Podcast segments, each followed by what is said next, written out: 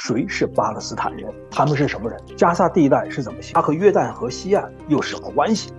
而巴勒斯坦人又和其他阿拉伯人、阿拉伯国家是什么关系？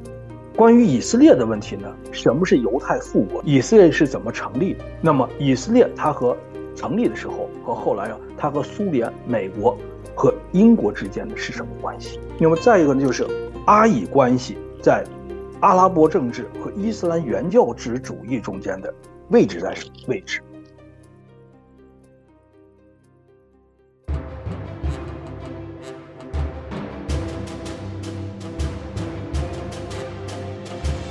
放眼家国东西两岸，纵览全球变幻时局，剖析最新宏观动态，洞察巨细本地民情。Yes, my radio。今日话题，欢迎您的收听。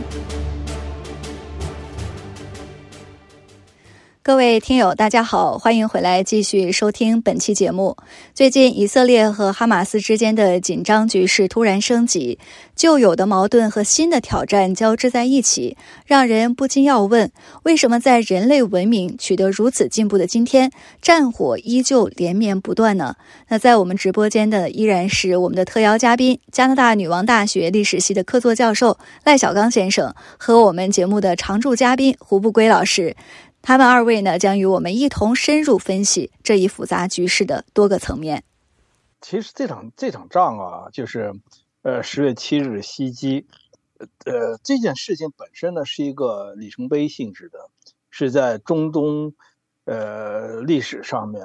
呃，阿以冲突上的历史上是个里程碑的，可以把它称之为第六次中东战争不为过的。尽管哈马斯一个恐怖组织，它还不是个国家，但是它。呃，以色列内阁向他宣战了，他就是一个，呃，这场战争现在冲突就是一个战争，但是这场战争呢，并不是从十月七号开始的，实际上呢，呃，中东地区就是或者话呢说话，巴勒斯坦地区，在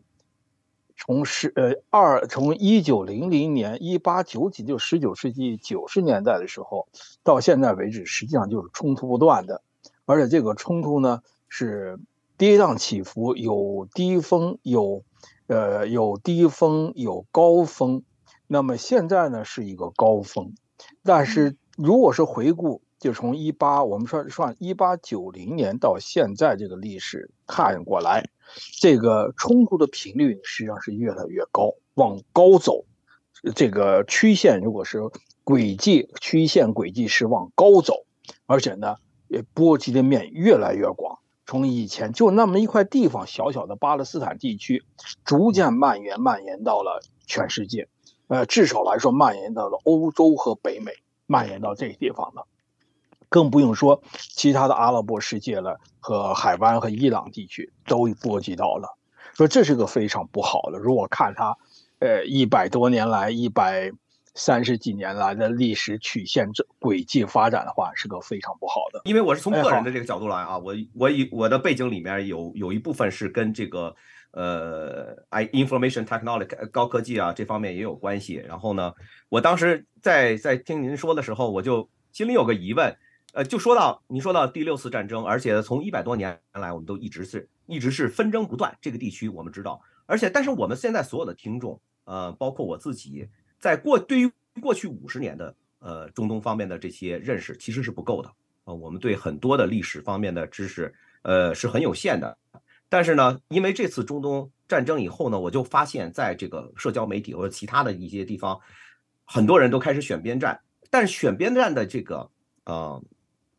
基础，他的思想基础是来自于很多很多人都是来自于自己的朴素情感，就是说哦，你你。这个这个哈马斯呃冲入了了到了这个呃以色列的这个呃地区，然后呃有很多人死伤，然后呢以色列又开始去报复。那么我们现在目前看，无论是从呃加拿大的一些主要城市，美国主主要一些城市，包括欧洲的一些主要城市，也出现了各种支持以色列或者说反对以色列的这种各种各样的游行。不管是说它是和平的，还是有一些出现了一些呃一定程度的一些暴力暴力啊暴力行为。做出了所有的这些，但是这些事情对我们来讲，我们自己看这件事情的时候，心中还是有一个巨大的问号。这个问号为什么会在这个时候发生？因为从今年年底年初，不不管我们做任何事情，我们知道有，呃呃乌克兰的战争，我们哦那可能可能离我们还好像很远，但是呢，现在很多人都在谈论中东这这场战争的时候，发觉它的意义，它的呃，最后可能呃，对我们所人普通人造成的这些影响，可能是会会比乌克兰的那场战争呃更加深远。在这种情况下，我们自己在想这些问题的时候，说我们的高科技有了这么多的这个发展，我们的以前在过去二十五年来，我们又又有出现了各种各样的呃好的公司，我们的人生活已经比以前便利很多了。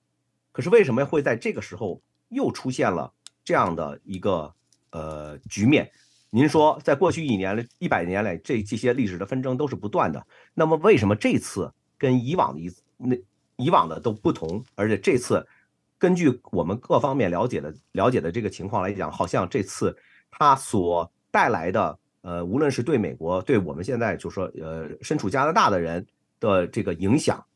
都是都是很深远的。从这方面，您能不能给我们讲一讲？哎，好，谢谢哈。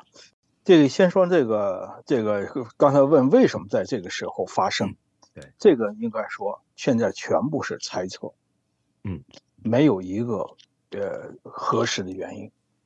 如果是合适，大家知道的话，就不会有十月十月七号的袭击了。因为这个从这次袭击来说，如果从哈马斯那个角度来看，它是一个非常完美的情报胜利，没有任何征兆，没有任何一个国家的情报部门发现这个问题。至少来说，现在来说没有发现。发现的只有埃及的情报部门发现了，嗯，发现了。埃及现在说，现在有报纸，现在有报道说了，就是埃及的情报部门发现了，然后告诉了以色列，但是以色列呢，情报部门没有置之不理。呃，这是这是现在报纸登出来的。可是呢，就是这几样最大的情报部门，以色列以色列的莫莫萨德。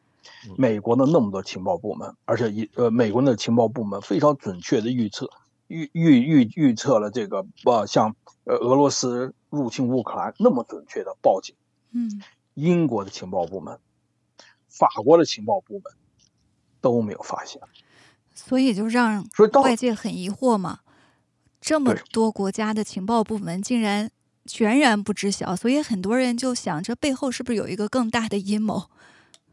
或者说，或者说，他有没有这种可能？就我们记得以前的这些呃很多的战争也好，包括呃这个一战，还有些呃呃抗日战争的时候，最初的时候爆发的时候，也有可能会一些偶然的事件造成了最后的呃结果是让人意想不到的。那么有没有可能在在这次的时候，他其实呃也是没有计划，也是也是一时一一次偶然的事情呢？呃，这个不是。嗯，这个第一个呢，这个十二十十一月十月七日袭击是经过精心策划的，嗯，至少策划了一年。这样组织的协调，这么大规模的协调，是是非常非常，呃，用很长的时间才能够完成的，不是说几个星期的，不是的，嗯，这么协调很精密的。那么说人们呢，呃，第一个呢怀疑就是他的动机了。他要为什么这么做？现在大部分的怀疑怀疑的动机呢，大家的都指的就是，呃，由美国斡旋以色列和呃沙特阿拉伯在商谈建交的事情。嗯，那么如果是沙特阿拉伯和以色列建交，那么整个中东地区的格局就会发生重大的变化，呃，哈马斯就会陷入一个非常非常不利的境地。那么哈马斯呢，就想破坏这次和谈。所以做了这么大的行动，呃，那么说，另一个方面，他为什么能够成功？我我今天还真听了一个这个这个这个叫叫 webinar，webinar 叫网上讨论会吧，叫那呃 wiki w 呃 wiki 呃 strike，他就讨论这个问题，其中请了一个以色列专家，嗯，这个以色列专家就研究这个问题，说为什么没有发现？他说一个重要的发现呢，因为呃，讲了伊朗的作用的时候，他说有一个就是，呃，它叫扁平化，情情报信息的扁平化是个 network，就它整个以前是有个情报中心了，但现在呢发展变化，由于网络的缘故，它很分散了。而哈马斯呢，它建立了自己的一个网络，这个网络呢不是非常分散，分散就不容易被发现。还有一样东西呢，就是哈马斯呢，他这些人呢准备这次行动的时候，不使用现代化的通讯工工具。这是另外一个人，不是今天讨论的会上。另外一个我忘在哪个方方面的，是一个啊英国的一个，呃，就是 Sky News 上面讲的，他是呢，实际上是哈马斯用时候最最普通的通讯工具，可能就是写个便条递给他，递给他，这个东西就没有办法发发发现了。这一点呢，就让我想起了一九四四年十二月二十十二月十六日爆发的阿登之战。就是也也叫突突部之战，这 Battle of Bulge，呃，这场仗的时候呢，就是德国军队在向阿登地区的盟军突然间发动进攻，盟军一点都没有发现。而在之前呢，实际上呢，在诺比如说诺曼底登陆呃前后这么长时间，德军的一蛛丝马迹，盟军都能发现。原因是呢，呃，盟军破译了德国的密码，就是那个呃叫超级机密。把它破破了，可是呢，当德军退到自己本土的时候呢，他就不使用无线电通讯了，不使用了，他就使用在国内的有线通讯。德国人没有想到的事情，因为德国人不知道自己的密密码被破了，他就是随便用了个很方便的呃普通电话，结果呢就把呃那盟军的情报部门全部给屏障了。这种情况就类似于现在我我也猜测是的，这些人好多西方国家这些个防务专家都猜到是哈马斯是使用了最最简单最普通的这个 Internet 之前的通讯工具，所以说呢，大家就没发现了。嗯，这个好像正好是以色列这个国家的软肋嘛，他们在高科技这方面，尤其是在呃间谍软件监控这方面的呃技术，其实是很发达的。但是也是基于这个高科技的呃水平的提高，或者整个人整个社会的这个高科技的水平的前进的这个步伐当中，才才展现出来的这样的一个技术。呃，一下子像您刚才说的，一下子退回到原始的这个呃呃交流的这种方式的话，可能会真是让人们觉得措手不及。反倒是这个措手不及的，对，反倒是这个高科技发挥不了作用了。对啊，人都是有个惯性哈，有惯性，我就是肯定你肯定会做这样的事情。呃，实际上这种最普通的通讯哈，最最最最简单的通讯方法，可能是种最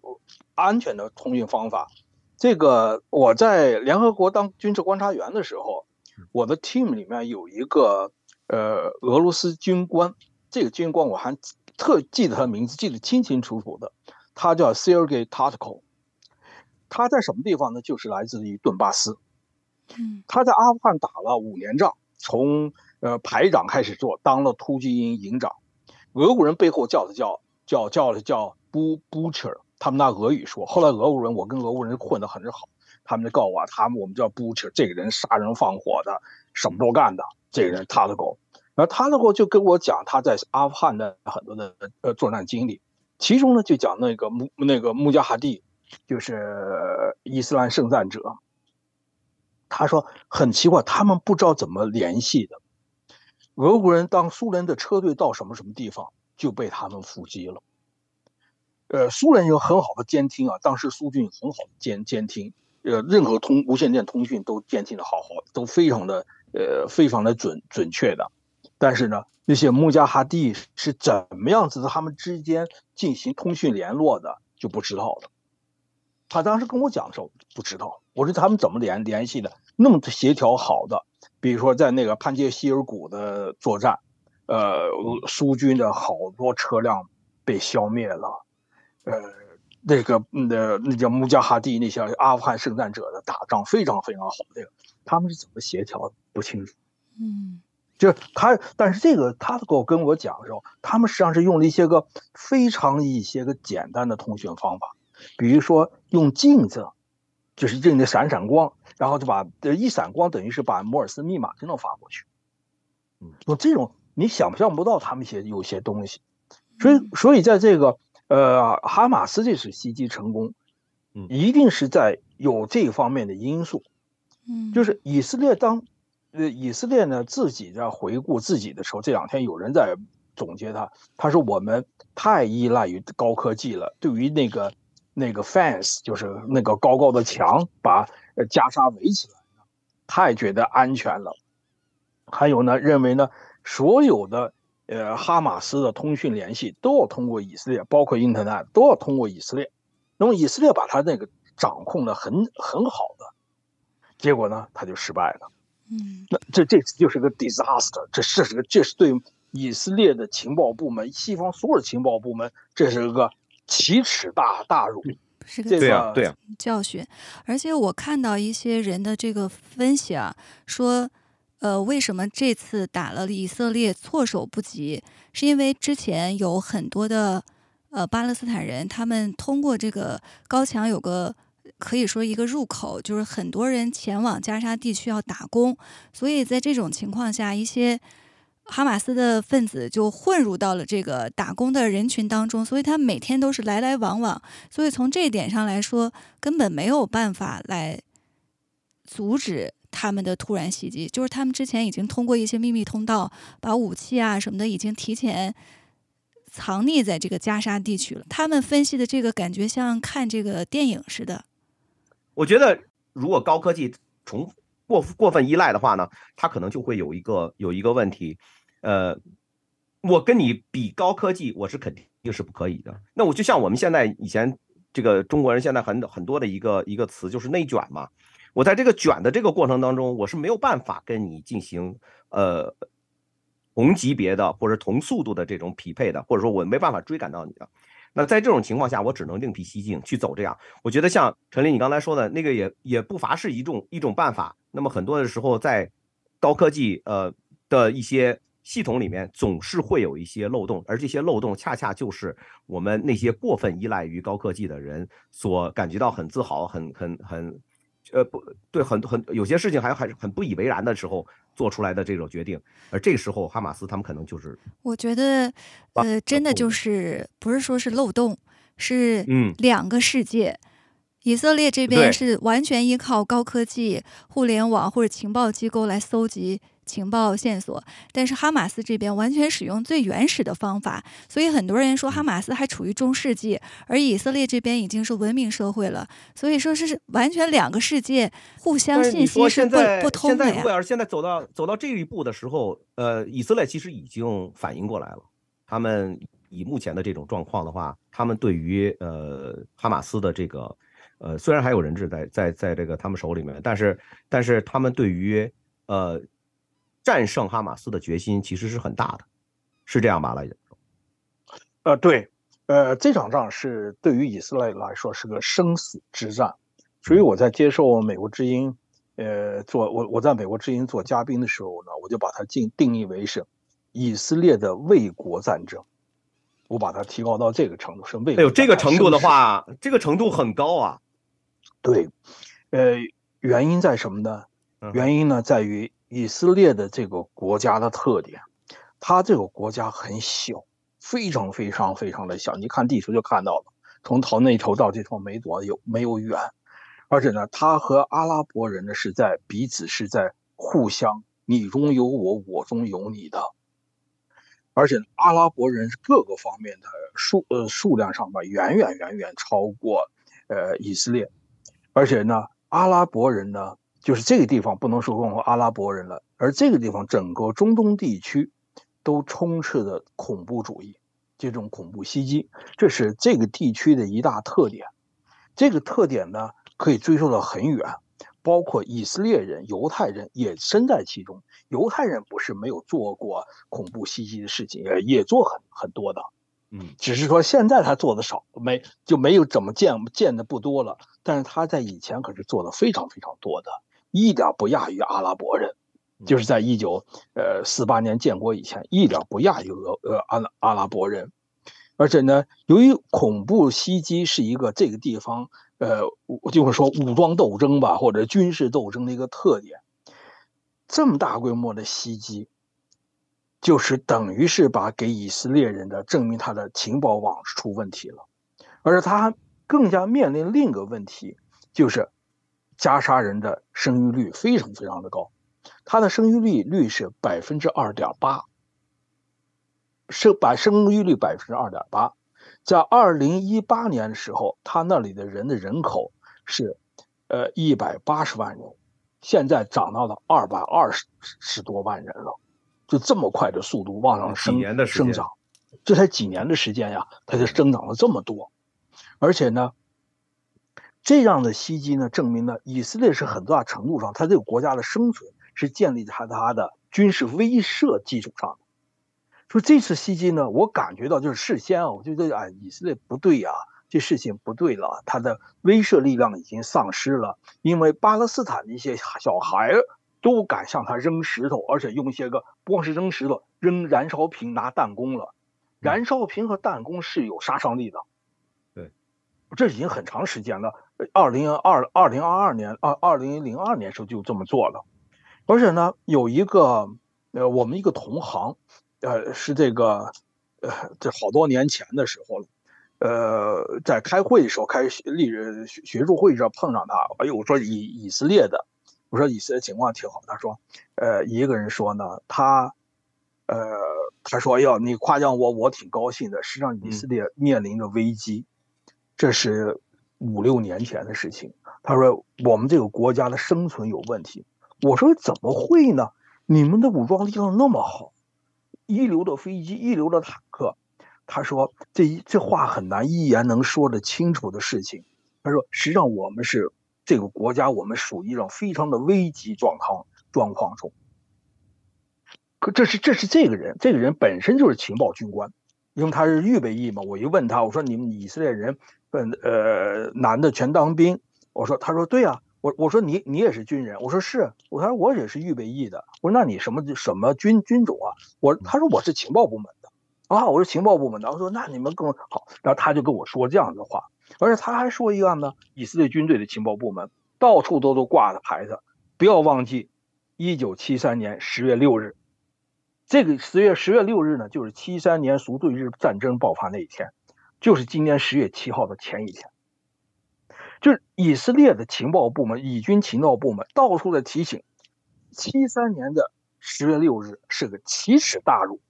嗯，到处挂着这个提醒自己的情报人员、情报部门的工作人员不要忘记这一天。但是呢，这回发现十月七日，而且这个奇耻大辱所造成的破坏，在很多方面大大是超过了一九七三年。这就是为什么这种呃巨大的心理状况冲冲击下来，两百个人质被挟持，以色列的军营被打进去了，世界上被号称是防护能力最好的坦克梅卡瓦坦克被打瘫了，这个一冲击是就非常巨大了，所以以色列人就发突然间发现自己已经无路可退了，当你面临着所有一个哈马斯。一个一个就这么个东西，竟然能把以色列的情报部门，整个西方情报部门能够让能瞒天过海，让他没有发现，打到以色列境内，抓走这么多人质，还杀那么多人，这个让人一种威胁感。以色列的安全在什么地方？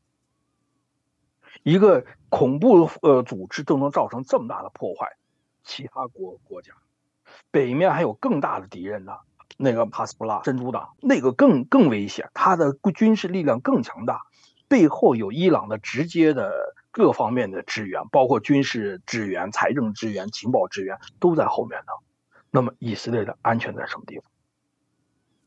这就是说我为什么说它是个卫国战争，他这场仗必须要赢。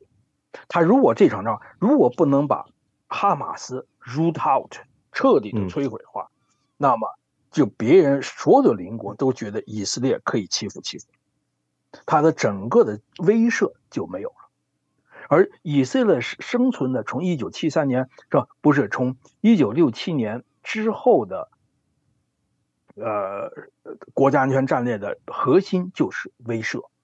让大家让知道呃，阿拉伯邻国知道自己不要碰以色列人，因为他非常厉害。而这一次呢？自己在里面栽了个大跟头。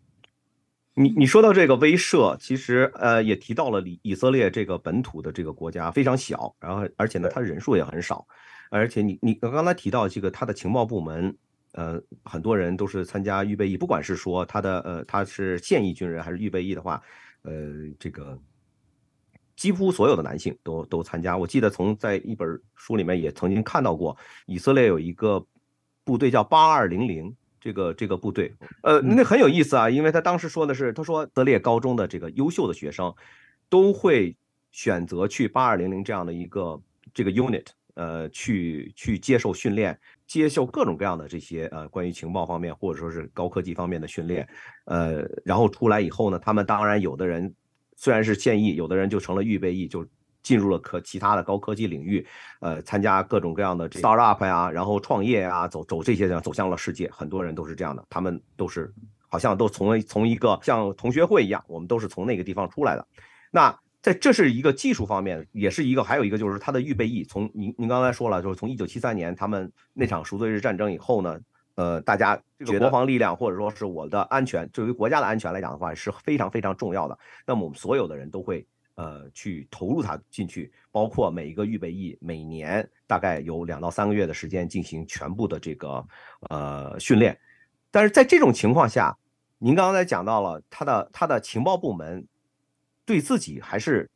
有担忧的。可是这种担忧，我们我们一般来讲的话，都是一般来讲，作为一个国家或者作为一个政府的，他的中下层，他开始看到呃表面上或者有有一些问题会显露出来的时候。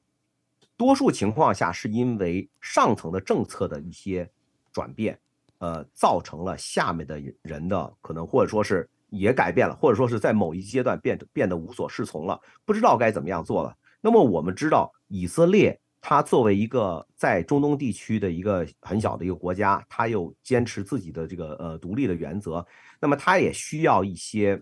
呃背后的支持。那么美国作为它这个呃一个强烈的一个盟友。呃，在中东地区所表现出来的这种影响力也是很巨大的。您像现在这种改变，会不会是说过去十几年，或者甚至我们讲过去二十年的时间里面，美国和以色列在中东这这部分，它所的所代表的这些政策的一些些许的改变，造成了今天的这种局面呢？对。这是一个巨大的一个变化。呃，你刚才前面有个问题，实际上是。涉及到情报的收集、情报的分析，哈，这是另外一个哈，它非常非常专业的事情，呃，而且这个这个领域呢，呃，也是非常秘密的，或者人家不会告我们他们哪个地方出问题了。但这里面呢，就是关于这个方面呢，呃，有一本书应该非常值得看一看的，这个呢叫《赎罪日战争》，作者叫赫尔佐格。这本书出版呢，最早出版的英文版是。我记得应该是八三年，这本书呢很快就变译成中文了，在一九八五年出版的。呃，这个书里面，因为他这个作者本身赫尔佐格就是以色列军军事情报局局长，所以他里面讲大量的关于以色列的情报当时是怎么做的，为什么出现了情报失误，他讲了很多。呃，从我作为我的知识了解的话呢。呃，这么大的行动没有蛛丝马迹是不可能的。以以色列情报部门一定发现了，但是不知道哪个环节上出出差错了。就像九幺幺一样，九幺幺实际上，呃，美国人把那些恐怖分子全盯住了，但是在哪个地方关节口出出问题了？那还有珍珠港，我就举个例子，珍珠港事件的时候，珍珠港事件实际上，呃，日本人的那个，呃，就是那个后来那个野村的给发那个电报，很长的电报。日本还没有发破译过来呢，实际上呢，美国已经把它破译了，已经拿过来了，比日本还要快。但是就在这个传输过程中出现差错了，结果珍珠港被袭击，这是另外一个问题哈。这是这个关于他们情报是不知道，现在这个很多年很多年都不会知道。从现在开始到多少年，我们就等到最好可能就是等美国的国会调查，一可能会有调查。几年之后也可能有，也可能有没有不知道哈，这是这是一个问题。那么另外一个问题就是政策的变化。那么政策变化是个重大的，呃，包括以色列人的心理上的变化也是重大的。就是从，呃，一九九三年从冷战结束和第一次海湾战争结束之后，以色列人的心理上面又发生了巨大的变化。这一点呢，我就建议。读一下那赫尔佐格那本书《赎罪日战争》，也讲的非常好。呃，苏呃赫尔佐格这本书里面就说，为什么出现七三年的这个情况判断失误。他自个自个检讨说呢，我们的心理发生变化了，因为呢，在呃六七年以前，就是呃就是呃七日战争前，以色列那是岌岌可危的，那个危若累卵，他那个战战略态势非常的危危险的状况，所以呢，大家都很紧张，很关系到生死存亡的问题，所以他情报就非常的不敢任何有任何的懈怠。可是经过这场战争之后呢？以色列呢占领了整个西奈，把战线推到了苏伊士运河了，已经有了战略纵深了，呃，所以大家就觉得没有问题了，松了口气，心理上就懈怠了。那么同样的事情呢，也发生在呢第一次海湾战争之后，苏联解解体了，而且呃，还伊拉克被打败了，而且伊拉克战败的是惨败，整个的。中东的形势发生了巨大变化，一个一个不能说根本性的变化，已经发生了一个巨大巨大的变化。所以以色列人呢，这时候呢，明显的有心理上的懈怠，他就想和巴勒斯坦人，就是和实际上是是巴结组织建立一个这达成协协议，而这个协议呢，以以色列人有了一种。全从所未前所未有的一个安全感，同时呢，周呃全世界认为呢，以色列是最强的，也对以色列和以前的犹太人眼光也不一样了。以前把犹太人看成是一个纳粹的牺牲品，后来在那是中东地方顽强的生存下来了，但是岌岌可危。可是到了一九九三年的时候呢，以色列已经是非常的应该说呃坚如磐石了。大家对以色列人看的变化有对吧？相反呢，巴勒斯坦人呢觉得他们很非常可怜，所以就是你也应该和巴勒斯坦人去达成个协议去，这就形成了一九九三年的奥斯陆协议，就这么来的。从双方的心理上面就有了。那么很多国家呢进行斡旋，斡旋斡旋，最后呢，挪威呃，挪威把这个是这个完成这个斡斡旋工作了，达成了。呃，以色列和巴勒斯坦解放组织的奥斯陆协议，那么就是这个就这个心理上就变化了，而觉得好像不会不会再像以前那样出现很多这种呃危险的态势了，是不是？或者说，整以色列在整个这个地区里边完全掌控了这个局势？呃，他对他掌握了局局势了，因为呢，从呃。这个一九七三年的十月，呃，赎罪日战争之后呢，等于是埃及退出了这个竞争的行列了。埃及已经达到了自己的目目标了，收复西奈半岛就可以了。以埃及也不想再做什么了，就和以色列握手言和了。所以埃及就被阿拉伯联盟开开除了，而这个呃以色列呢，就从埃及那地方得到了一个就是。承认以色列的生存权，而且两国还建立外交关系。当时的以色列的总理叫贝金吧，访问埃及，呃，萨达特访问贝埃及，萨达特访问访问特拉维夫，都是有这样子。虽然是后来称为是冷和平，没有达到那种热热络程度，贸易和往来没有多，但是至少来说，埃及再不想去消灭以色列了。而埃及是阿拉伯国家最大的国家。而且埃及后来呢，就成了美国阵营的一部分了，这是一个。那么到了九一年的时候，把伊拉克打下去了，伊拉克打的是萨达姆政权，就是基本上崩溃了。到九三年、九九一年就崩溃了。那么以色列呢，是从从前所未有的安全。那么巴勒斯坦，大家呢没有特别的当回事，因为呢，巴勒斯坦这些人呢，这就涉及到。呃，巴勒斯坦是个什么地方？巴勒斯坦人又又是个什么地方了？这就涉及到这个这块地方，这个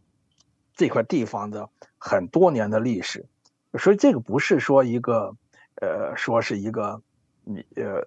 是一个呃对还是不对？就简单的说你杀了人了嘛，或怎么样？不是的，它里面的很长很多的积怨了，包括这个名词。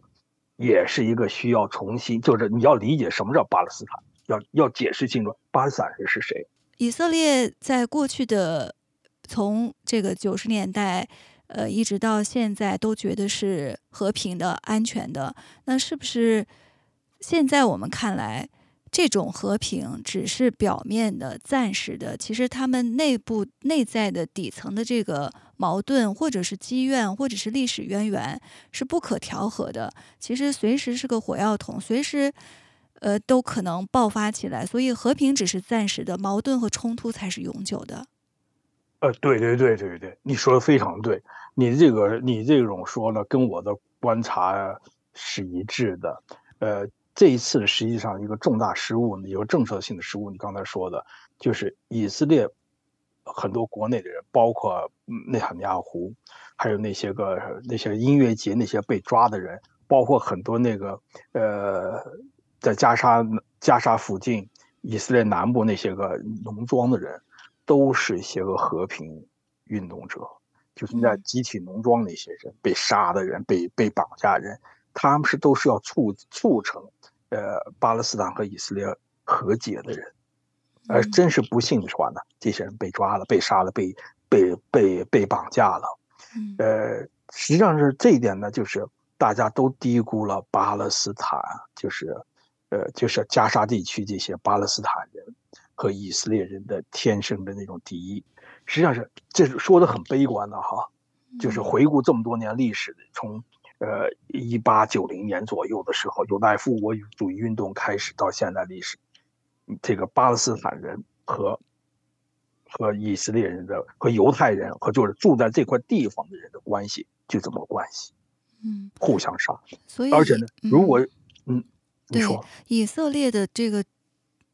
之初前呃，就是当初的这种判断是现在看来是误判的。就是，所以他们这一次遭到了哈马斯的这个突然袭击之后，我们呃，正如刚才胡老师也提到说，以色列这一次的决心是非常大的。是不是这一次的这种突然袭击让他们意识到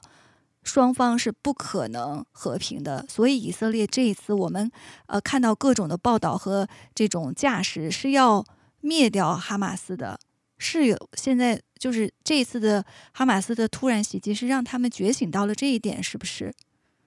来，对，第一个呢，就是哈马斯要摧毁哈马斯。呃，这一点呢，大家以色列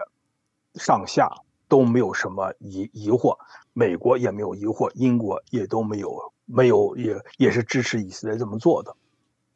现在有两个问题，第一个问题呢，就是以色。哈马斯是藏身于加沙居民中，嗯，加沙人口是两百二十万。这些个哈马斯是不穿军装，他不是说是军人就是军人，他不是的。他们是谁？你不清楚，这是一个。就是当他战争开始的时候，你不知道他是谁。第二呢，这是个城市战，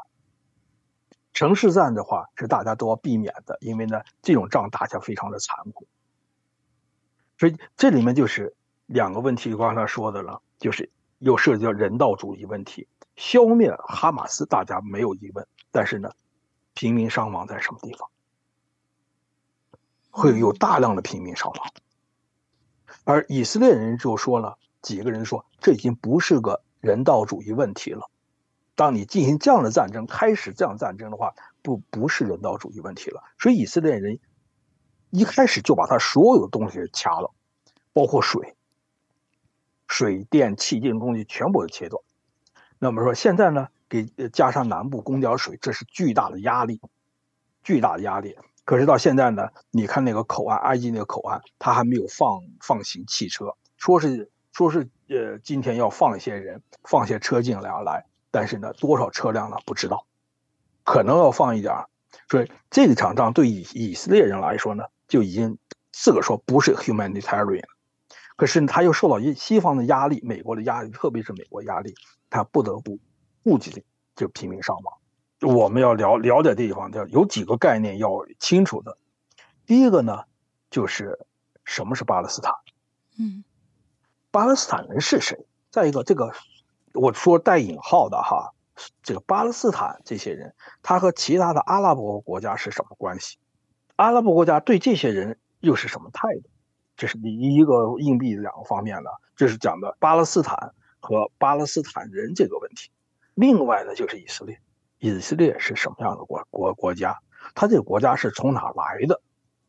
说这两个地方呢，就是要了解这两个方面之后，才能够知道现在会怎么样，为什么走到今天，以后大概的去的方向往哪个方向走。这点呢，我想起啊，就是呃，普林斯顿大学一个教授，一个我现在特别的，他现在特别喜欢教授，他叫 Stephen Colgan，他是研究苏联问题的专家，研究斯大林的专家，啊，他他做的多好多好不用说啊，他是现在最有影响力的，呃，全球最有影响力的呃学者之一。他呢有句话说，前前段时间刚刚一个呃在 Hoover Institution 的时候，他讲的话。他说呢，历史不会告不会预测未来，但是呢，历史会告诉你这件事情是怎么来的，嗯，大致的以后会哪往哪个方向去，这个会告诉你，但他不会预测未来。所以说，如果是了解中东的问题的话，就是这个现在的这个冲突的话，一定要追溯出来，就是刚才我说那两个问题，知道这两个问题：什么是巴勒斯坦，什么是巴勒斯坦人。再一个，以色列从哪来的？什么是犹太复国主义？什么是以色列从哪来的？如果不了解这个问题，这个问题就无解，就你就不可理解。就是说，哎呀，他你看他他杀了平民了，他他这些恐怖分子杀了那么多人，劫劫持人了，而这面又说，你看他又把那么多加沙那么多人杀了，打打死了，楼给炸了，呃，夷为平地了，不是这样的，这样讨论就没有意义了。所以网络上有很多人说，呃，包括国家，比如加拿大，现在出来表态说我们支持，呃，我们要援助给这个巴勒斯坦人以人道援助。那有的网民就说了，说这个巴勒斯坦人不就是哈马斯吗？呃，他不是搞恐袭的吗？怎么还呃其他国家还表示对巴勒斯坦人进行声援，呃，对他们进行援助？所以这个概念我们真的是不太清楚。那哈马斯。就等同于巴勒斯坦人吗？还是他们是，呃，什么样的一个关系？对，这个地方就非常复复杂了哈。呃，我待会儿说一下。我现在先简单的先说一下这个，这个巴勒斯坦人，我说带引号的巴勒斯坦人啊，嗯，加沙地区和约旦河西岸巴勒斯坦人，包括哈马斯和另外和哈马斯相对立的那个巴勒斯坦的叫权力机构，也叫巴勒斯坦呃巴勒斯坦解放组织。巴解组织，叫 P 英文缩写呃简说叫 PLO PLO 这个东西，实际上都是其他阿拉伯国家的棋子，都是周围阿拉伯国家的统治者，或是为了自己实现自己的野心，或是为了自己实现自己，呃受到国际与呃国内压力而进行的一个妥协，或者是为了和其他的。域外的国家，尤其是和美国进行讨价还价的砝码，巴勒斯坦人，他从我就说带引号的巴勒斯坦人啊，从他一开始的时候就是这个命运。但是呢，他们呢自己的人把握不住，又被别人周围的国家所利用，自己把握不住自己。就我借用一个人的话说，有一位老师的话说是：Nobody wants，谁都嫌弃他们。没有人待见他们，没有人想要他们，这就是为什么埃及那个口岸不开口、不开放他们，一个人巴勒斯坦都不让进进进去。而在而在约旦河西岸，在约旦那面呢，约旦警察架的也坚决不让巴勒斯坦人到约旦，而巴勒斯坦能到去地方哪呢？是黎巴嫩，而黎巴嫩呢又被巴勒斯坦人搞得天翻地覆。这就是要理解，就是这个地方的它最让人费解、让人着迷、也让人感到悲哀的地方呢，就是这个巴勒斯坦人，而巴勒斯坦人又是没人待见他们人。这不是说巴勒斯坦人是 subhuman，这不是的哈，他们有非常非常优秀的人，非常优秀的学学学者，呃，他们的教育水平可能巴勒斯坦人可能是在阿拉伯人是最高的。但是呢，他们呢自己没有把自己的，我也不知道应该用个什么词来说呢。他们好像宿命一样似的，就被关在这个地方走不出去，所有的人都不都不待见他，而他们自己呢又无没办法处理好自己的内部事务，把事情好的事情一呃，应该说一个把错过了一个个的历史机会，走到现在，弄出了今天这个呃十月七号这个袭袭袭击，把触及了美以色列的国家生存的问题，而在这个时候呢，大家呢又不会，其他国家又不给他们做什么，只是口头的 lip service。都是说一把什么样说一说罢了，实际上大家都在看着这两个问题。刚才我说的，什么是巴勒斯坦？巴勒斯坦人是谁？这个巴勒斯坦呢，在我上我记得特清楚，在我上大学的时候，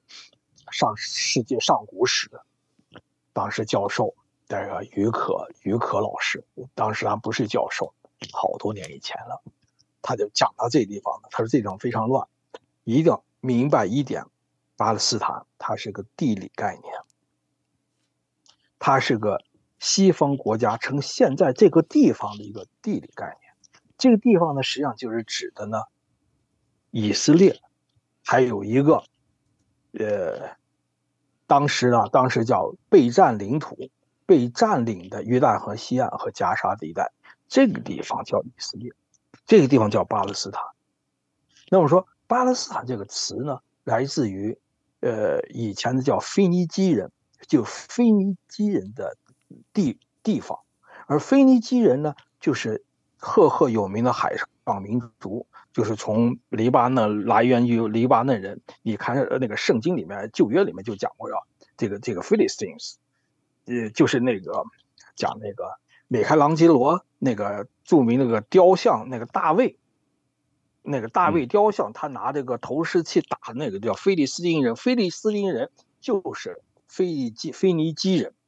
他们的另一支呢，他们因为善于航海，就是到了土尔到突尼斯，突尼斯建立一个非常强大的帝国，就是迦太基人。迦太基人最后被罗马灭了，连连一个石头都没有了，人全部杀了。就是就是这个巴勒斯坦的地方，就是指的是腓尼基人的地方。这个意思有这个意思，那么这个地方呢，到这是我刚才说是上古时候的，等到了啊，因为这个加沙地带呢，这个地方呢，属于是和西奈半岛的一个接壤的地方，说这个地方是一个商路，商路呢就有很多人在那就定居下来，有些个城镇不大的城镇，但是很多人呢。在我说在一九四八年以前的，就一九四八年以前呢，就在现在的特拉维夫海法这一带沿海，就在这儿有一些商人做的。可是这个地方呢，离一些个呃经济繁荣地方很远。在这个地方最经济繁荣地方是哪呢？巴格达、开罗。呃，还有君士坦丁堡这块地方一直是奥斯曼帝国统治的地方。呃呃，君士坦丁堡就是现在伊斯坦布尔啊这样的地方的。它一个一个地方就商路，大家走一下，人也不多。那么这个，但是呢，在它的邻国地方有几个非常大的呃强大的家族统治的，一个就是埃及，一个就是约旦，再一个呢就是伊拉克。伊拉克的这个家族呢。哈希姆家族呢是和沙特阿拉伯是有关系的，是这样子的。巴勒斯坦的这个地方呢，人呢就在这儿待着的，也没有什么人，一些个游牧人，一些个过路的商旅就在这个地方。我这是说的是在一九四八年以前的事哈。里边这些人呢，都是一个游牧的一些个牧牧民，赶些骆驼呀。这个地方不适合于水源也不够，能有些个农农耕，但是呢水源不够，主要是牧牧业。那么发生的变化的时候呢，就是出现在呢，就是欧洲的变化。欧洲变化呢，出现的叫犹太复国主义。这个事件的起源呢，是一个叫德雷福斯案件，大概是一八八零年的时候，八零一八八零年左右吧。一个法国上上尉叫德雷福斯，他是犹太人，被控，呃，向德国。呃，是德国间谍，但是呢，后来呢，有确凿的证据发现他不是德国间谍，他是个忠诚的法国人。可是呢，法庭呢还是把他判处了间谍，呃，给他判了刑了。这个德雷福斯就不服，就上上诉，结果弄得法国的沸沸扬扬的。原因后来就发现呢，法庭为什么明知这是个冤案，还要把德雷福斯判案呢？因为呢，他是个犹太人，就这么件事情。可是这件事情呢，就引起了奥地利的一个作家叫赫赫兹尔的注意。这赫兹尔呢，就特别的愤慨，他说：“犹太人为什么受到这么？他赫兹尔本身是个犹太人，他是很有影响的作作作作家，他很生愤恨愤慨。他说：我们犹太人在外面流浪这么长时间了，我们要重回巴勒斯坦。这就是现代。”他是到处宣扬，他是做作家呀，有影响力啊。大家看他的书啊，说明他呢就就这个呃就这个发起了犹太复国主义。而在这个时候，也就在这个时候呢，这个亚沙皇亚历山大二世被刺身亡，大概是在一八八三年左右吧，被刺身亡。被刺身亡的很多的这个刺客呢是犹太人。结果这么个结出现结果呢？在俄罗斯的时候，就是当年的沙沙俄帝国，包括现在乌克兰这地方，就出现了屠杀犹太人，就是啊，就跑到犹太村里面见人就杀，就杀无沙皇的军队。所以这这两件事情呢，这这件事就是呃沙皇排犹的时候杀害犹太人事情呢，就引发了大批的犹太人出逃。出逃有很多地方逃，有很多人有点钱的人就去了美国了。还有一些没有钱的人呢，就受到另外一个犹太复国主义者，他的名字啊，我就忘了忘了叫什么。他是个诗人，是在奥德萨的现在现在的乌克兰奥德萨这个俄罗斯诗人，他也是犹太人，他也是号召说我们要复犹太，我们要复国，我们要回到巴勒斯坦，就是这样。结果就形成了两大会，两个两个大的来源，一个呢是从欧洲、奥地利和法国的大量的犹太人。往巴勒斯坦去了。另一方面，人数更多但是很穷、教育程度没有西欧的犹太人好的一批人，也往巴勒斯坦去了。这些人去了之后，到了就是等于是开开拓者了，就在现在的巴勒斯坦以巴勒斯坦就是以色列，现在以色列呢就开始开荒种地，而且他们呢就结成了那种集体农庄，因为这时候你个人是没有办法生活的、生生生存的，那么大家呢就。结成一个呃人民公社，这个叫他叫吉布兹，就集成起来。这次被杀的很多人，就那个吉布兹，就集体农农庄，他们就一点点的开开开垦荒荒地。这些人呢，他们无论是自己的动机也好，生活方式也好，教育程度也好，远远胜于当地的阿拉伯的牧民。那是那阿拉伯牧民就没有法和他们相比了。所以呢，他们呢很快就把财富积就积累一些财富，但是这时候呢，阿拉伯人就看到这些犹太人呢，就各种想法就有了。其中呢，一个想法就是偷窃，就是这就发生冲冲突了。犹太人那儿什么的，有骡子去偷他骡子，有东西偷他骡子，这样话呢，当地的阿拉伯人就和犹太人就发生了冲突。这个以色列以前的总理叫梅厄夫人，就是赎罪日战争时候的呃呃美总理叫梅厄夫人。梅厄夫人她有个叫，她是我的自自传，呃中文译过来了。她就讲她，她是她就是从呃东欧国家，呃他的父亲是他的祖父就从东欧国家移民到那儿了。然后呢，他们家的骡子，就他们的庄农庄的骡子被偷了，阿拉伯人去偷去了，他们就去追。结果呢，他父亲就被阿拉伯人给打死了。这是梅厄夫人自个想的。所以这个时候，这个冲突就就开始了。那么这个开始开始的时候，愈演愈烈，愈演愈烈。那么后来呢，你就说的那个贝尔福宣言，大家都知道的。一九一七年，英国外交大臣贝尔福说，犹太人可以建自己的呃建建立自己的国家。那么这是有一个英国就肯定了。而这个地方，一次大战之后呢，这块地方巴勒斯坦这个地方呢，是英国的呃委任统治地，是是叫委任委任统治地，对，委任统治地。当时奥斯曼帝国已经没有了。再接着话呢，就是纳粹开始排犹，一排犹的时候呢，更多的犹太人从德，尤其从德国来，德德国和奥地利的犹太人就来了。这个地方呢。就呃，巴勒斯坦人就呃，这犹太人更多了，就就和犹太人、当地阿拉伯人发生更大的冲冲冲突就出来了。这个啊，这个阿犹矛盾就从这样子的愈演愈烈、愈演愈烈，就就愈演愈烈就起来了。而这时候呢，也犹太人也也自然就组组织起来了，有自己的一些个游击队、突击队，呃，其中包括呃跟英国人也发生冲冲突了。那么到了二次大战时期呢，阿拉伯人的态度是不明不明确的，他们是跟纳粹有关系的，而犹太人更不用说了，他是坚决站在英国一边。那么在当年的英国军队里面有专门成立一个犹太旅。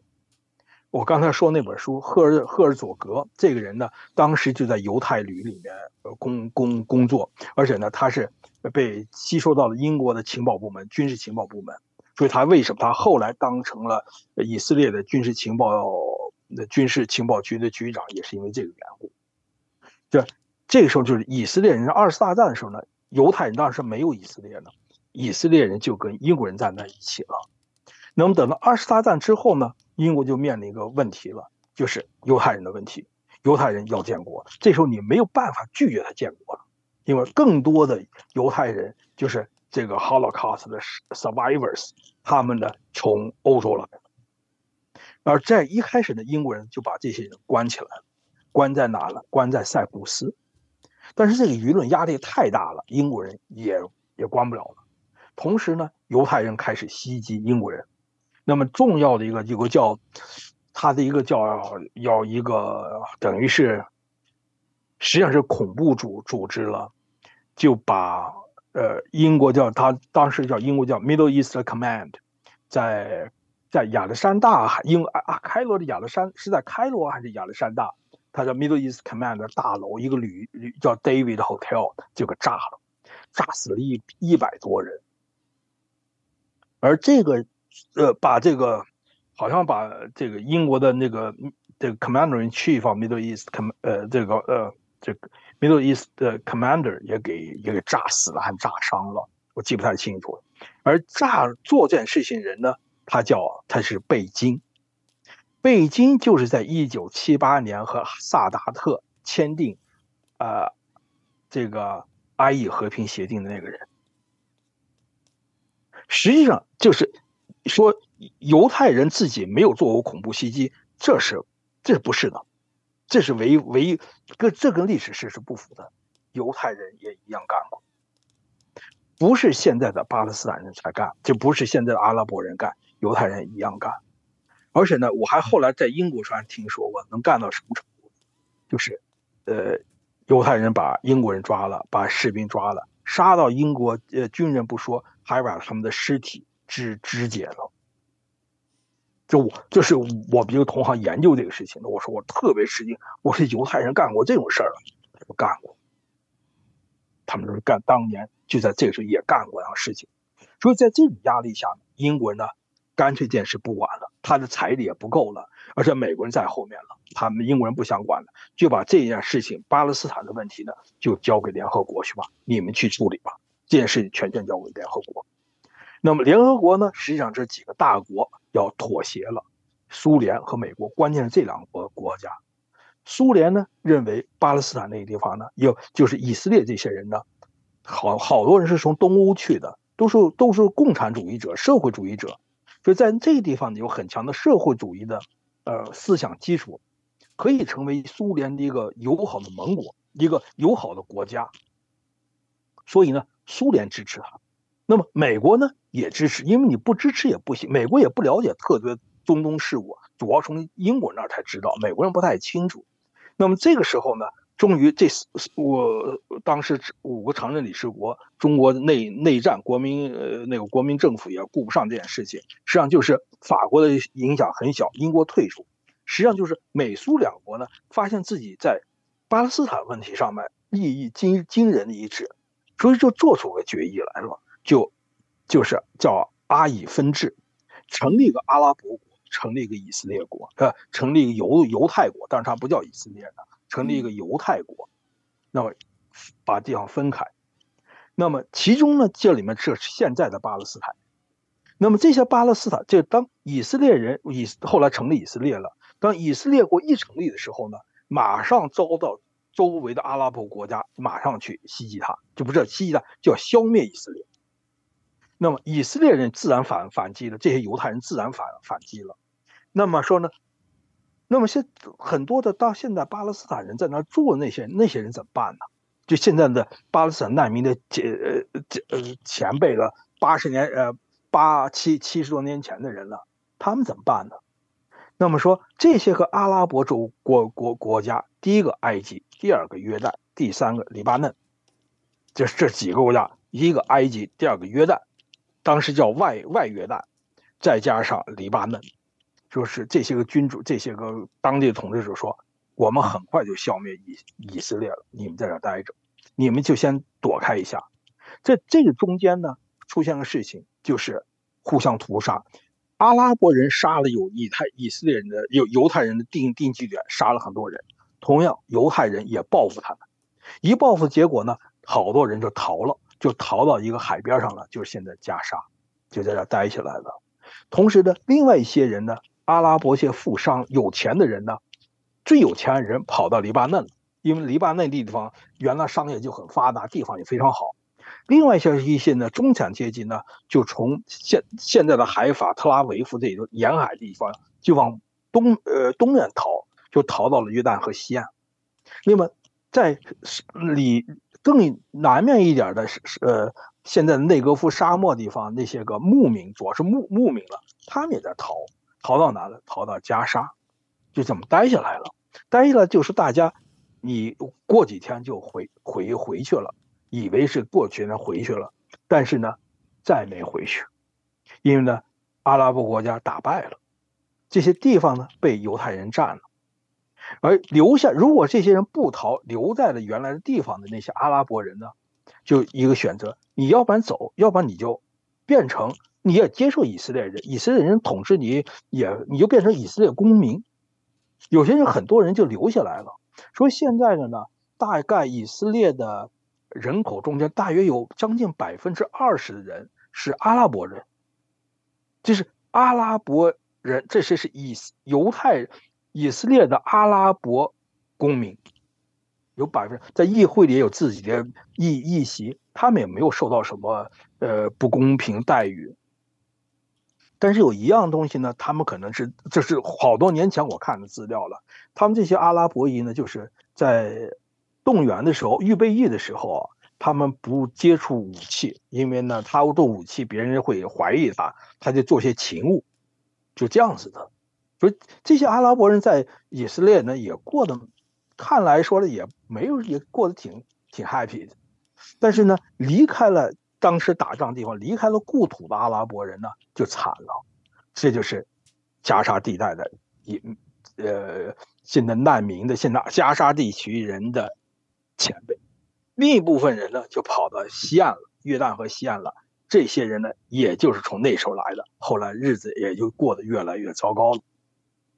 呃，现在可能我们了解了这个历史。刚才您也提到了，呃，给我给我们的感觉就是。以色列和这个阿拉伯人、阿拉伯国家的这个冲突，似乎是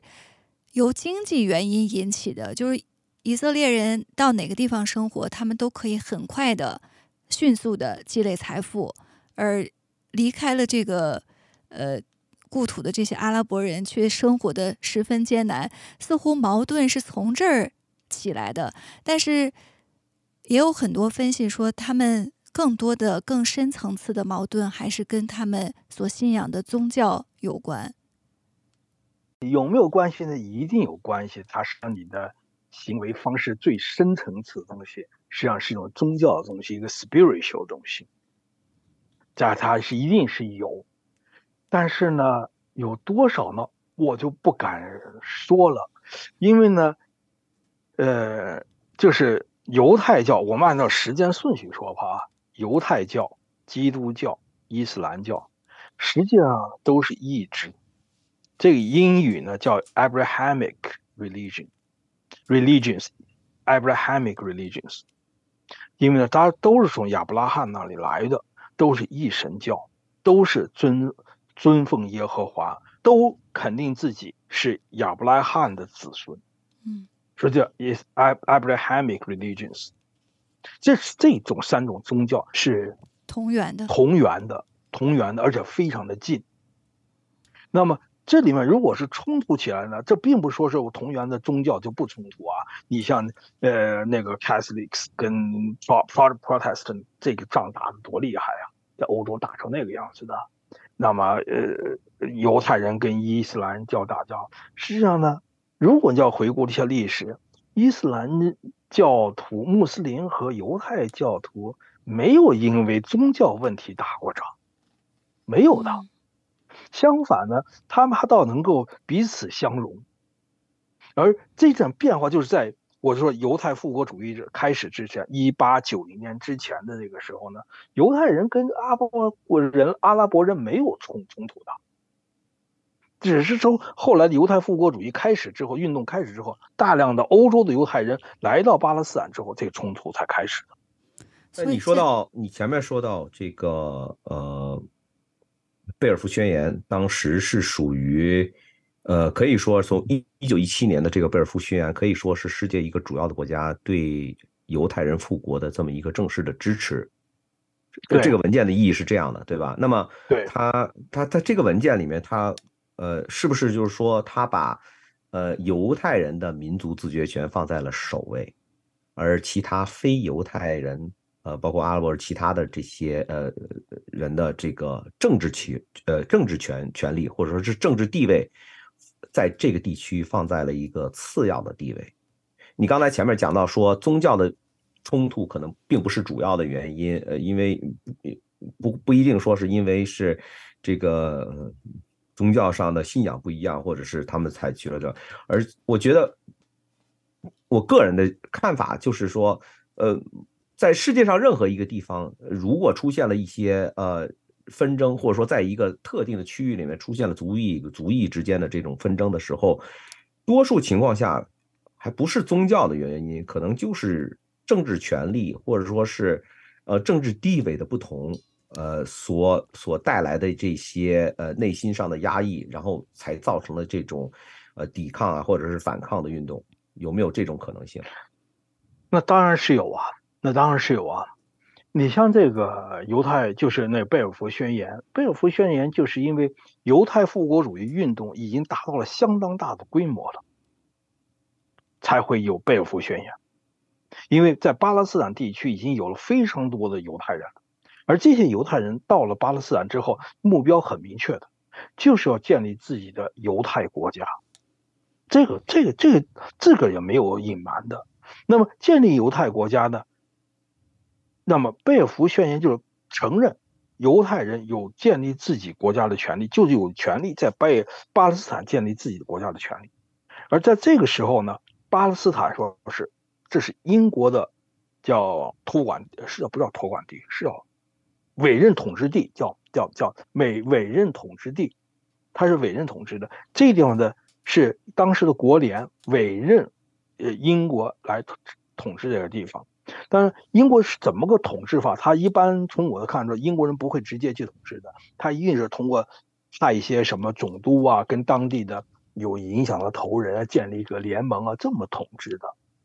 所以这里面呢，一定是是牺牲了很多阿拉伯人，这这毫无疑问的。所以到了贝尔福宣言之后，二十年代的时候，呃，英国和犹太人之间的矛盾就发生了。呃，英英国和阿拉伯人之间的矛盾也发生出来了，所以在三十年代时候就出现过了阿拉伯起义，这是这这是这个是的，而这个时候的阿拉伯人的民族意识也兴起了，阿拉伯民族主义也就在这个时候开始萌芽，萌芽应该是在这个时候应该是就是呃产生了。但是宣言宣言里面还说到一点，就是说你不能够伤害其他这个呃本地民族的利益，可可能这个条款当时好像也没有说呃得到严格的执行，对吧？也照理说应该是哈，英国人在贝尔福宣言他一定会说这个提这一点，他毕竟这是他的伟人统治地，他不能说我不能我不顾及阿拉伯人，光政策倾向于犹太人。应该是有的，一定有的，要不然犹太人怎么后来会，呃，建立一些个武装组织刺杀英国人啊？